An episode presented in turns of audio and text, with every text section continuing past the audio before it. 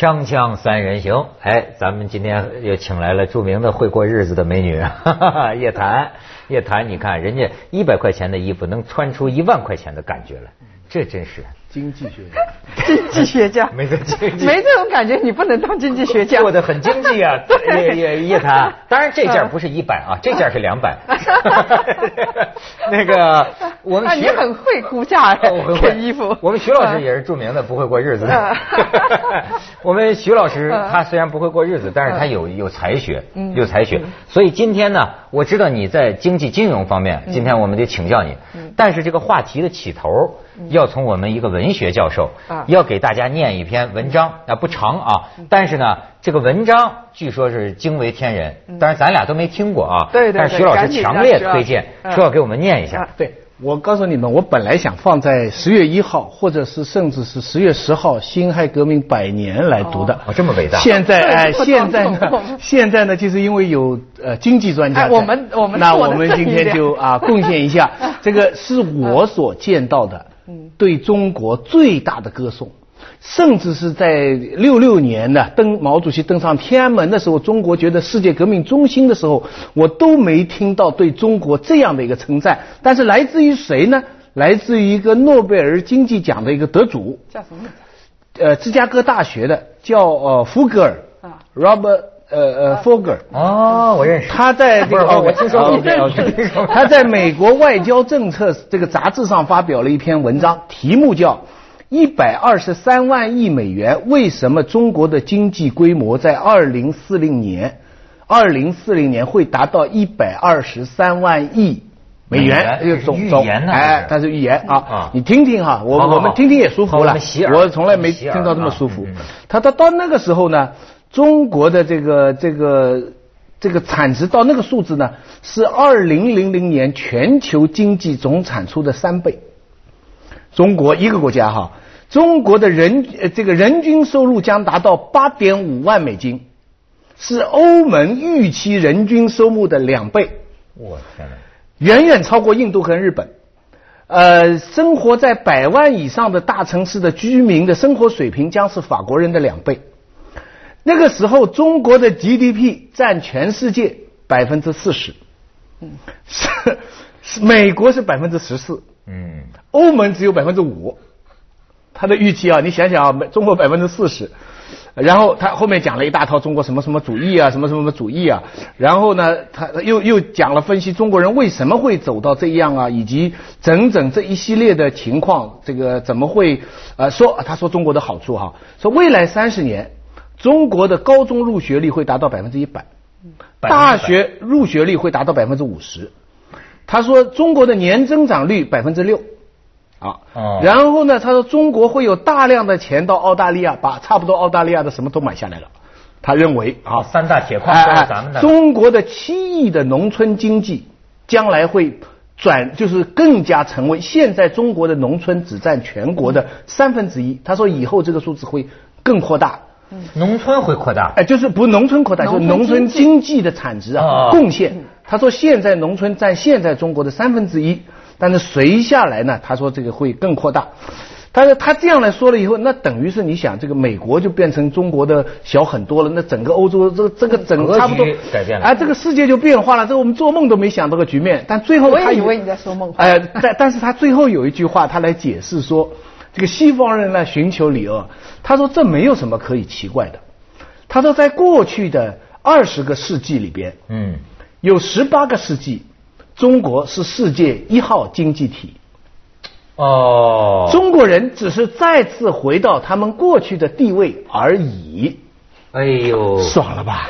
这福格尔，爽了吧？这这不是我编的哈，这也不是共产党拍出去的。福格尔，这个人是一个诺贝尔经济奖的得主，在美国的权威杂志上发表了这么一篇从此我们我看完了以后，我真是半天都在爽啊。从此我们聘他做中国的智囊，是吧？是不是已经聘了？差不多是。二零四零，当然对我们来说有点困难，要活到那阵，咱的心脏是不是？但是但是要能活到这一天，我。几乎想象全世界就是就是人民币结算了啊！我要我预言的话，我说他本人也活不到那一天。对对对，我说要我预言的话，我就预言到二零六零。反正大部分人百分之九十九点九九的人都过世了。哎，你你觉得他这个预言没到手吗？呃，我跟他不熟，真不熟。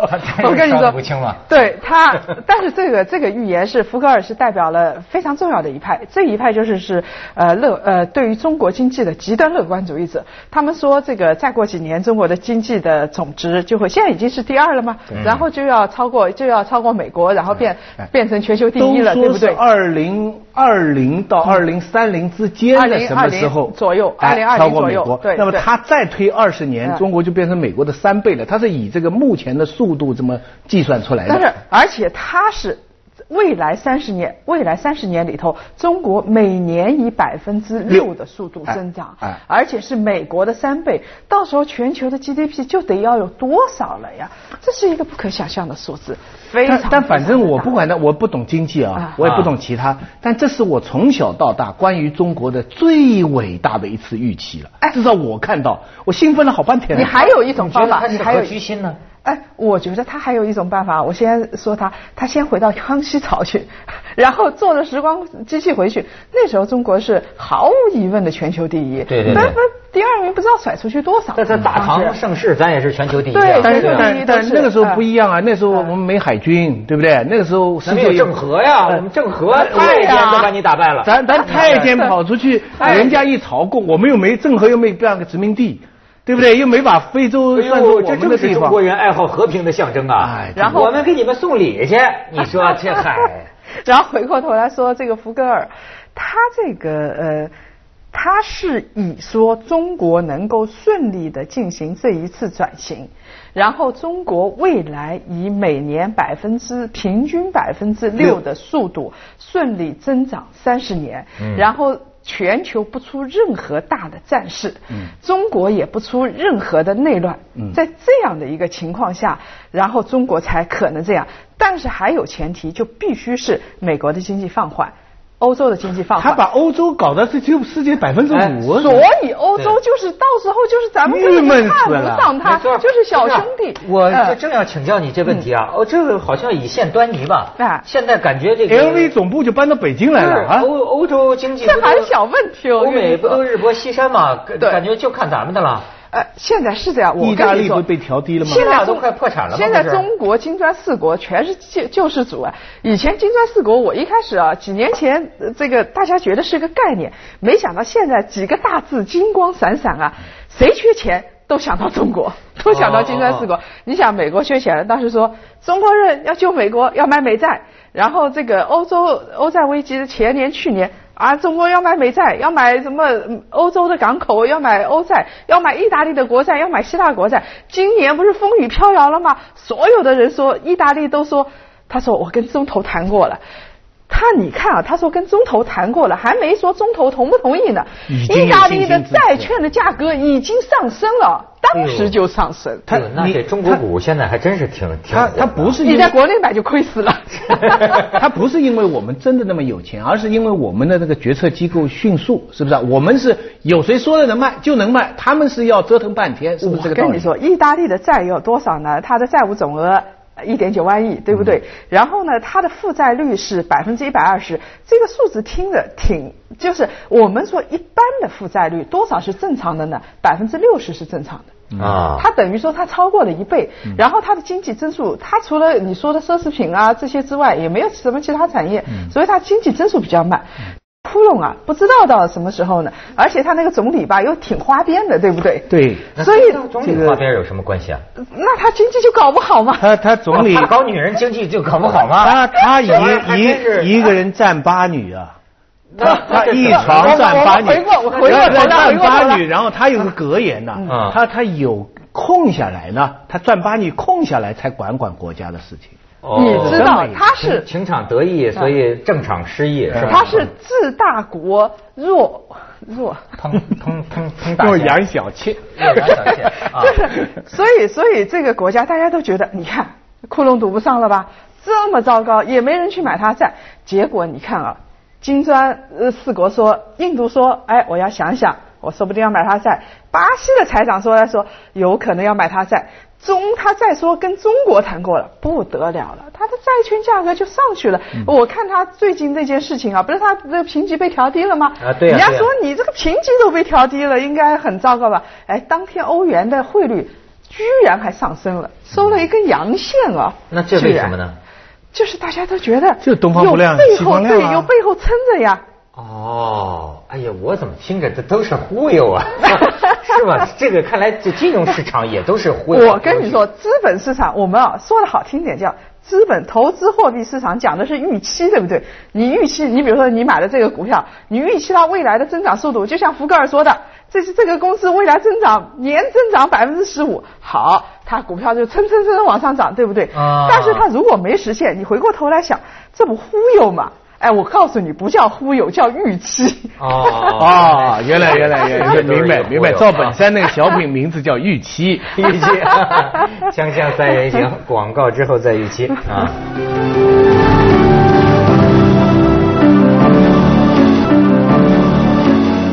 哎，这福克尔咱得会会啊，是吧？对对对，他那个我们当然了，我们不能只听好话，虽然这个好话听得很开心，我们呢，因为。这篇文章我是跟关于地沟油的报道是一起读的。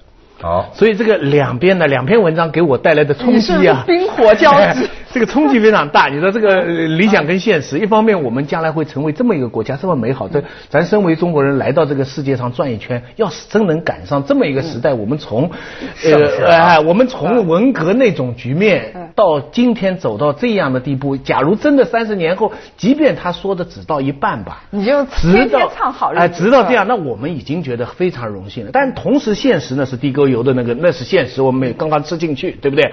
所以这个我们得思考。你要仔细读他的文章呢，他其实不是清华，他是中国威胁论。哦，他的核心的讲法就是：你美国的政治家，你还在这里做梦吧？啊，你们还在这里争一点小利吧？人家已经是这样了。他他管我们那个强大的中国，哎哎，吞哎他，你想他再过几年，他就是你的；再过几十年，他就是你的三倍了。啊，然后你看，他已经要把澳大利亚都都都很多东西都买下去了，所以他的动机其实并不是为我我回过头来，我再接上你的话啊，咱们来说一说这个美国威胁论和中国的风风险。嗯，你看他看着你觉得很好，我看乐观的东西都看得很好，这种数字看得很多，但是你回过头来想，你想中国现在面临的问题，沿海中小企业倒闭了吧？嗯，地沟油到处横行吧？嗯，对不对？然后你说这个呃企业转型，然后国企。中野恒通一个企业就亏了五十多亿吧，对不对？然后利比亚中国水电最近要上市，它在利比亚又亏了几十亿吧？哦，所以你看起来全，对呀，他。谁让他盯不住？不听咱们张 张召忠张召忠教授的话，盯不住，所以中国又亏了几十亿，有可能现在还是虚亏。聘张兆忠对对，当他的智囊。哎，所以现在这个世界形势啊，咱真是不把握啊。哎，四海翻腾云水怒，五洲激荡风雷激。风雷激是吧？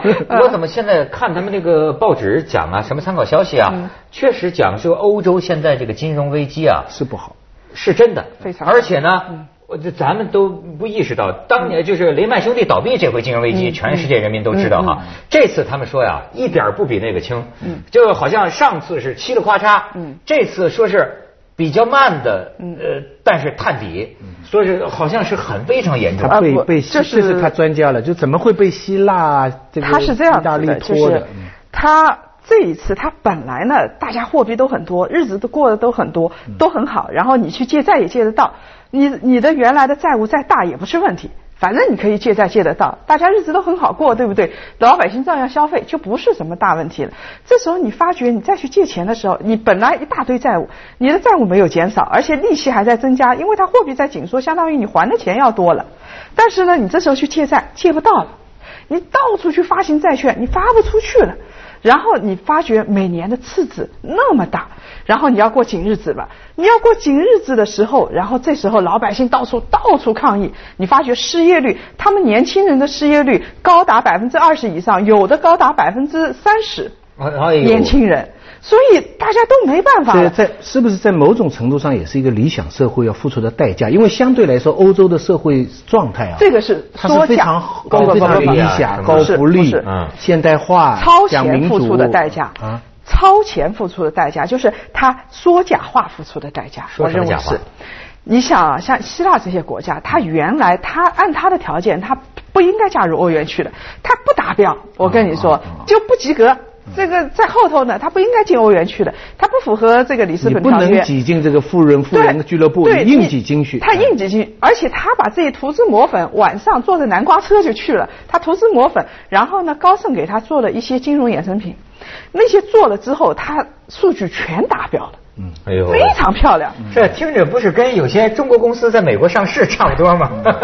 对，就是中国概念股的一个一个样子，完全一样。所以他现在他再涂脂抹粉不行了，太阳出来了，就是金融危机来了，太阳出来了。啊，这时候你发觉他的脂粉全部都退掉了，退掉之后你发觉他还钱是实实在在的呀。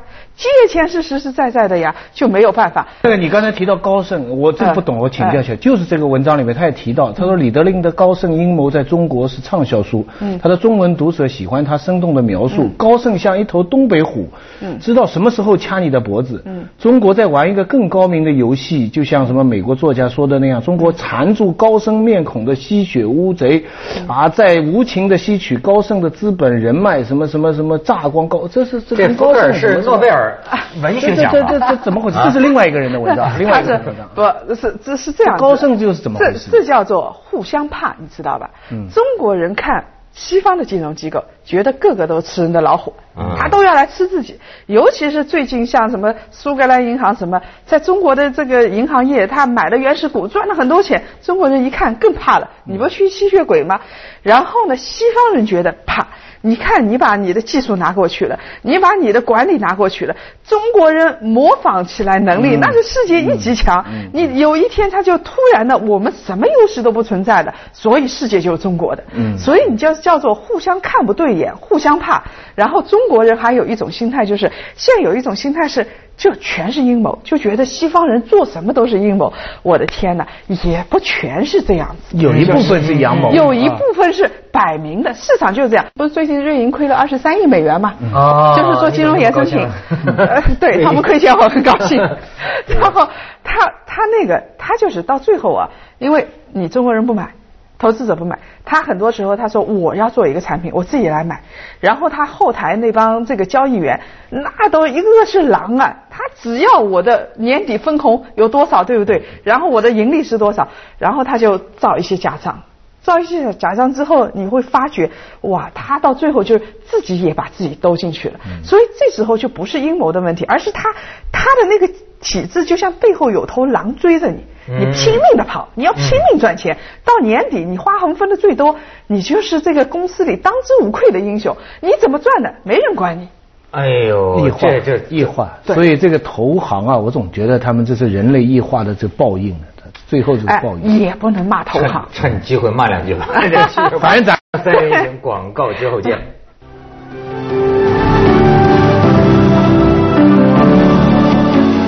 可是你老说这国际上放债的哈，我那天在那晚参考消息里，我还看着说中国的，说中国的这个什么银行啊，给这个中小企业啊，现在完全不不就不可能贷到款的，绝不给你钱的，嗯，绝不给你钱。但是呢，说是在温州那边，说温州那边都是什么呢？放高利贷的，呃，这个这个放呃什么四分六分放高利贷，那里的这个企业民营企业就是靠这个，他才能必须有资金。说我不知道是不是我看错了啊。说，甚至银行给这些个高利贷放贷，你没看错，是真的。现在正规的银行银行给钱庄放贷吗？不是银行给钱庄放贷，就是银行有的是银行里面的人弄出点钱来，然后去参与高利贷，他银行也能得利，自己也能得厚利。你明白吗？这个放高利贷的，他更保值、更升值，银行宁愿更相信他。对对，我要是借高利贷的话，我知道你是。银行里边的副行长，我肯定问你借了，这多有保障。我劝你啊，我劝你啊，高利贷已经快断了，已经有人自焚啊，什么都有了。是是是。就是现在，你知道高利贷到什么程度？就是江苏泗洪，你应该知道这个呃很穷的一个很穷的一个县，那个地方很穷的乡，很穷县，突然人人开宝马，一夜之间。都变成富裕之乡，人人唱着山歌，吃吃着火锅，然后开着宝马，在那儿溜来溜去。估计那个那诺贝尔奖得主就到那边去过，到那儿去过了，所以他得出的结论非常之乐观。但是那个地方现在已经崩盘了。人人那个宝马也抵押出去了，也开不了宝马了。都是借高利贷买宝买宝马。他就是他把自己的那，比如说你有你多了没有？不四十万、五十万或者六十万，我把我的吃饭的本钱全都拿出来，然后去参与这个链条。你的上家跟你说，我给你几分利，或者甚至我给你一毛的利。你放不放？我就把是那个老本都拿出来，然后去放。放了之后，你就发觉哇，太能赚钱了。对。然后你就你赚了五十万之后，你就去买个宝马，或者你去贷款去买个宝马，就过上了幸福的生活呀。哎，他们老说这个资金链这一断就完蛋，怎么会断呢？就是我跟你说，你借到哪儿去？你借到哪去？民营企业，比如说你高利贷啊，民营企业还不上了。你你第一，你借个民营企业，民营企业现在的净利润。百分之三已经很好了，百分之三。因为劳动力涨得很厉害。对。现在浙江那边最便宜的劳动力都是三千了。民企业一定破产。就好比说我银行为什么不贷给你这个中小企业、民营企业？因为我知道你现在利润率很低，我所以我不信你嘛，所以我不信你能还嘛。对。但为什么放高利贷的就信他能还呢？放高利贷，他养了一帮打手，你不还，我把你家给扒了。对。而且高利贷也是一种赌博啊。他完全可能收不回来，就是，所以我为了多赚那个钱，我也付出我的代价，我要养军队，呃 不不军队，我也养我的保安，地下军队，对不对啊？对，是的，呃，你说的是真的，我有一次到浙江，你要想想高利贷主，他不是到浙江沿海的一个县里去啊，我看到很多年轻人游手好闲，住在他们最好的宾馆里头，然后我说，哎，你们怎么本地人住宾馆游手好闲在干嘛？他说，你知道这些人干嘛的？全是那些高利贷公司养的人。对，哎呦。民兵啊，这个这个经济问题 导致了政治问题，政治问题解决不了就用军事问题，这不是基本道理。而且到最后的话，他主要放贷的地方是第一个是这个房地产，第二个是赌博的人，放给赌博的人。对，哎呦，那不成了澳门那个大耳窿了吗？呃，是的，他他们查过温州的主要的流向。接着下来为您播出《珍宝总动员》。不来也是不行的。就是说，我怎么在国内国际。